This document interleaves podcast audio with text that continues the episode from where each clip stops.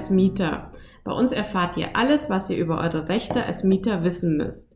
Ich bin Ramona Weise und heute spreche ich mit Volker Raschstetter, Mietrechtsexperte und Geschäftsführer des Mietervereins. Hallo. Hallo. Mietervereine haben ja eine lange Tradition in Deutschland. Doch was machen sie eigentlich? Darüber wollen wir uns heute unterhalten. Und darüber, was das Jahr 2021 für Mieter so auf Lager haben wird. Viele Menschen kennen ja die Mietervereine in Deutschland. So manch einer oder so manch eine kann damit aber nicht gleich etwas anfangen, was der Mieterverein eigentlich macht. Was würden Sie sagen, Herr Rastetter, was steht beim Mieterverein München im Vordergrund? Dass die Mietervereine eine lange Tradition haben, ist richtig. Auch der Mieterverein München wurde schon vor Einführung des äh, bürgerlichen Gesetzbuches in den 90er Jahren des vorletzten Jahrhunderts gegründet und danach 1920 denn als Verein eingetragen. Dann kam die schwarze Zeit und nach dem Krieg ist gleich wieder der Mieterverein neu gegründet worden, sodass wir auf eine 125-jährige Tradition zurückgucken können. Äh, diese Tradition besagt uns aber auch leider, dass es für Mieter nicht wirklich besser geworden ist. Es ist immer noch der Kampf um die Wohnung, es ist immer noch der Kampf um die Mietpreise und äh, auf dem Weg, dieses zu verbessern, sind wir schon ein Stückchen weitergekommen, aber noch lange nicht am Ziel. Und der Einzelne, der jetzt Mitglied wird, was hat der für einen Nutzen? Wer bei uns in die Gemeinschaft eintritt, der wird natürlich beraten, wenn er mietrechtliche Probleme hat. Er wird auch informiert durch unsere, durch unsere Mieterzeitung und durch auch unsere Webseite. Er kann auch sich natürlich mieterpolitisch gerne aktiv ähm, für uns eintreten oder mit uns mitmachen. Wir sind ja auch vernetzt, wie das heutzutage heißt, bei den Mieterinitiativen, bei den Hausgemeinschaften, die sich gegründet haben, wenn sie einen besonders, äh, sagen wir es mal so, fiesen Vermieter haben. Äh, und äh, da sind wir froh, wenn sich die Leute engagieren. Wir helfen da gerne mit. Aber es ist klar, unsere Hauptaufgabe ist, äh, den, das Mitglied individuell bei seinen Mietproblemen zu beraten. Äh, unser Verein, also unsere, unsere Belegschaft besteht aus mehr als 50 Mitarbeitern. Es sind über, es sind jetzt 22 äh, Volljuristen, die hier zur Verfügung stehen und den Mitgliedern helfen. Also das ist nicht mehr so eine Geschichte wie früher, dass man vielleicht im Hinterhof äh, der Vorsitzende mit dem Mietrechtsbüchlein saß und hat probiert, hier zu helfen. Wir helfen schon professionell, auch mit allen Medien stehen uns zur Verfügung. Also insoweit sind wir, glaube ich, schon eine Stütze für die Mieterinnen und Mieter. Aber es gibt auch noch viel mieterpolitisch zu tun, damit sich die Lage der Mieter auch allgemein verbessert.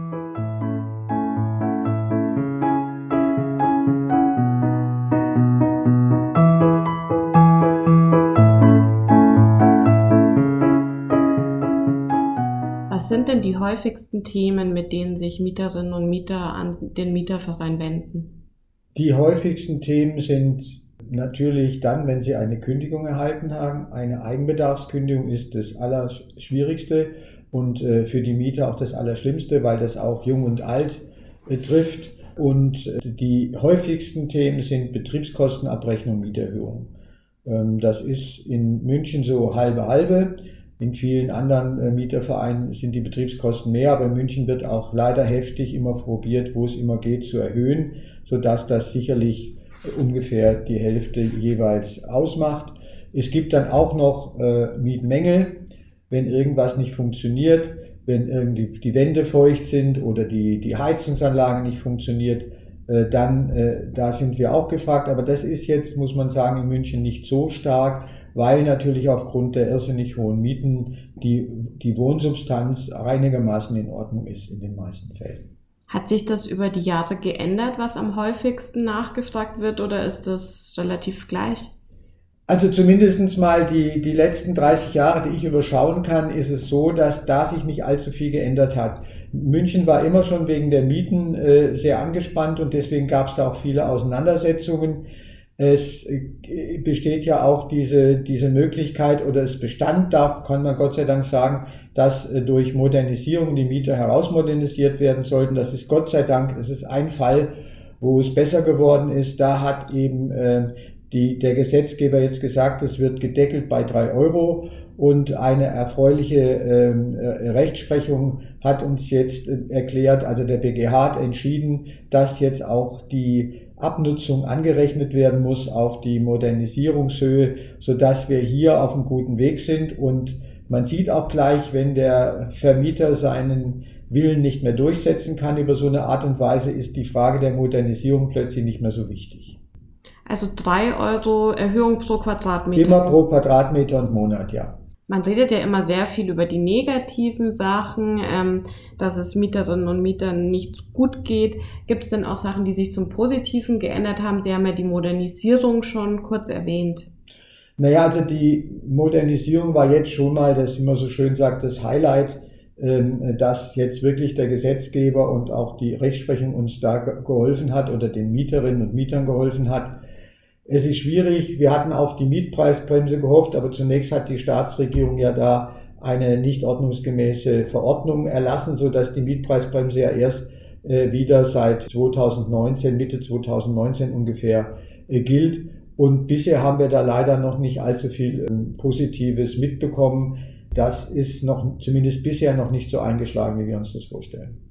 Was müsste denn passieren, damit sich die Situation ändert? Viele Menschen sind ja wirklich da in einer sehr schwierigen Situation. Ja, also wir haben ja deshalb die, die, ähm, das Volksbegehren Mietenstopp äh, sozusagen in die Welt gesetzt und wir haben ja auch diese weit mehr als die 25.000 benötigten Unterschriften bekommen. Aber das Verfassungsgericht hat uns ja, das Landesverfassungsgericht hat uns ja erstmal jetzt gestoppt. Da hoffen wir, dass das Bundesverfassungsgericht, wo wir jetzt sind, äh, die Sache gegenteilig äh, beantwortet und wir mit den Volksbegehren weitermachen. Wir meinen, es muss jetzt mal sechs Jahre lang bei Mieterhöhungen Schluss sein, zumindest in den Gebieten, wo es erhöhten Wohnbedarf gibt. Äh, durch die Pandemie, die wir gerade haben, wird es ja noch schlimmer. Und Sie sieht, man sieht ja einfach, wenn man die Zeitung liest und so weiter, und wir spüren das natürlich auch hier, die Mieten fallen ja nicht, sondern die Mieten steigen weiter. Es ist vollkommen wurscht, ob es eine Pandemie gibt oder nicht. Und die Menschen brauchen immer mehr Hilfe und deswegen hoffen wir, dass wir unser Volksbegehren weitermachen können im äh, äh, Frühjahr oder Sommer diesen Jahres, damit dann die Bürgerinnen und Bürger entscheiden können in Bayern, ob wir einen Mietenstopp bekommen oder nicht. Ist denn schon absehbar, wann das Bundesverfassungsgericht wahrscheinlich entscheidet? Also wissen tut ja keiner was, äh, das ist ja immer nur diese Hintergrundgeräusche und da soll es so sein, dass Ende April, Anfang Mai wohl eine Entscheidung ansteht. Aber ob das so ist, ist wirklich, das steht in den Sternen. Wird dann zum Berliner Mietendeckel, denken Sie, es wird parallel ähm, entschieden oder? Ja, ich gehe davon aus, weil die Rechtsfrage ist ja zumindest auf einem Gebiet die gleiche, nämlich gibt es eine Landeszuständigkeit oder nicht. Das Landesverfassungsgericht hat gesagt, es gibt überhaupt keine unter keinen Umständen und deswegen dürfte auch nicht das Volksbegehren sozusagen weitermachen. Äh, und wenn das äh, Bundesverfassungsgericht muss diese Frage ja gleich entscheiden für Berlin und auch für das, äh, das bayerische Volksbegehren. Insoweit gehe ich davon aus, dass das gleich entschieden wird, wobei dann natürlich noch das, der Berliner Mietendeckel noch andere Besonderheiten hat, die jetzt für uns nicht relevant sind. Und warum glauben Sie, dass ein Land wie jetzt zum Beispiel Bayern ähm, einen Mietenstopp einführen darf? Ja, das haben wir uns ja auch nicht selber ausgedacht, sondern wir haben uns ja da auch professionalen Rat geholt äh, von einem Mietrechtler, aber auch von einem Öffentlichrechtler. Und äh, die Auffassung ist die, dass es ähm, keine Sperrwirkung des äh, bürgerlichen Gesetzbuches hier gibt, weil es sich auch um, um, um öffentliches Recht handelt, um Hoheitsrecht und in, in Zeiten der Not, in Zeiten der Notlage darf durch öffentliches Recht in, in das Mietrecht eingegriffen werden. Das gab es ja, äh, die Älteren werden es noch wissen, nach dem Krieg äh, eine ganze Weile bis in die 60er Jahre, wo es eine Art Wohnraumbewirtschaftung gab. Äh, und darauf stützen wir uns eigentlich. Äh, und wir wollen ja jetzt nicht eine große Wohnraum. Wir sagen nur mal, die Mieten müssen gedeckelt sein. Und dann können auch der Gesetzgeber sich, der Bundes- wie der Landesgesetzgeber überlegen, was sie bis dahin an mieterschützenden äh, Gesetzen und Normen erlassen, damit es einfach wieder vernünftig wird in Ballungsgebieten. Miet, eine Wohnung, die man hat, ist eben kein Wirtschaftsgut wie jedes andere, wo, wo man am Markt sagt, dann musst, du musst ja das Auto nicht kaufen oder du musst ja den Ring nicht kaufen oder, die, oder dies oder anderes Luxusgut, sondern es ist ein Existenzgut und deshalb muss hier einfach mal wieder Ruhe rein. Und es ist eben nicht mehr mit den Mitteln des Marktes, zumindest nicht in München, zu schaffen.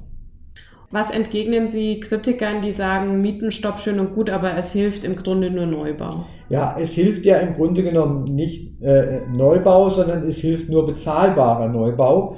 Und wir haben ja einfach festgestellt, dass es bezahlbaren Neubau nicht gibt. Überall, wo man den bisher ausgenommen hat, weil man gerade dieses Argument geführt hat, führt es zwar zu Neubau, aber eben zu Neubau, der unbezahlbar ist. Davon ab äh, natürlich zu unterscheiden ist der Neubau, der erstellt wird durch die Gemeinden oder gemeinnützige äh, Unternehmen, äh, die eben den sozialen Wohnungsbau noch betreiben, ja, und Baugenossenschaften, die in der Regel auch für ihre Mitglieder natürlich schauen, dass das wird, aber auf dem sogenannten freien Markt hilft eine unbegrenzte äh, Neuvermietungsmiete, die man bisher, äh, bisher äh, verlangen kann, überhaupt nichts weil das, weil das nicht mehr bezahlbar ist für die Leute.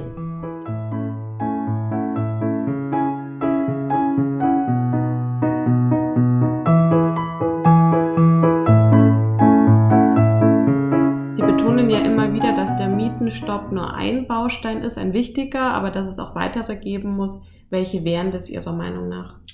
Ja, es gibt halt zwei, zwei Gebiete, sag ich mal, die, die, die hier noch äh, ähm, gestaltet werden müssen. Ähm, und zwar einmal ist es natürlich das Kündigungsrecht.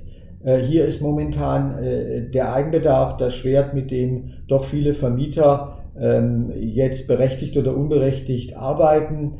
Ähm, man muss auch sagen, dass natürlich durch die Wohnungsnot oder die Enge auch viele kleinere Vermieter dann darauf angewiesen sind, die Wohnung für ihre Kinder oder ihre nahen Angehörigen zu kündigen. Und hier muss auf jeden Fall einmal festgelegt werden, dass der Kreis derjenigen, die da berechtigt sein sollen für Eigenbedarf, wesentlich reduziert wird, wirklich auf die Kernfamilie, ähm, so wie wir es ja mit der Pandemie jetzt auch haben, dass eben nur die Kernfamilie äh, zusammenkommen kann. Und hier ist es so, dass wir sagen, nur die Verwandten gerader Linie, dann ist es auf ein, auf ein einigermaßen äh, ähm, Niveau und man kann auch sagen, dass dann auch nicht wenig, ähm, sagen wir mal, unberechtigte Interessen damit verfolgt werden können. Das zweite ist der sogenannte Kündigungswiderspruch. Hier äh, muss, muss der so ausgestaltet werden, dass es nicht nur Extremfälle wie, wie Menschen, die suizidgefährdet sind oder ganz, ganz alte und Kranke die Chance haben, in der Wohnung zu bleiben, sondern hier muss eine normale Güterabwägung erfolgen. Und dazu gehört auch, dass angemessener Ersatzwohnraum ähm, der ja nicht, äh, nicht zu bekommen sein darf, äh, um überhaupt die Sozialklausel anzurufen, dass dieser Ersatzwohnraum nicht jedes Mal durch irrsinnig komplizierte Dokumentationen äh, nachgewiesen werden muss, dass man nicht erhält in Ballungsgebieten, weil es ja im Grunde genommen nur eine Schikane ist für die Mieter. Und das muss ins Gesetz rein, dass eben in diesen, in diesen Gebieten mit erhöhtem Wohnbedarf einfach festgestellt ist, dass es keinen äh, angemessenen Ersatzwohnraum gibt. Das sind so auf, auf dem Gebiet die wichtigsten Sachen, die man da verbessern muss.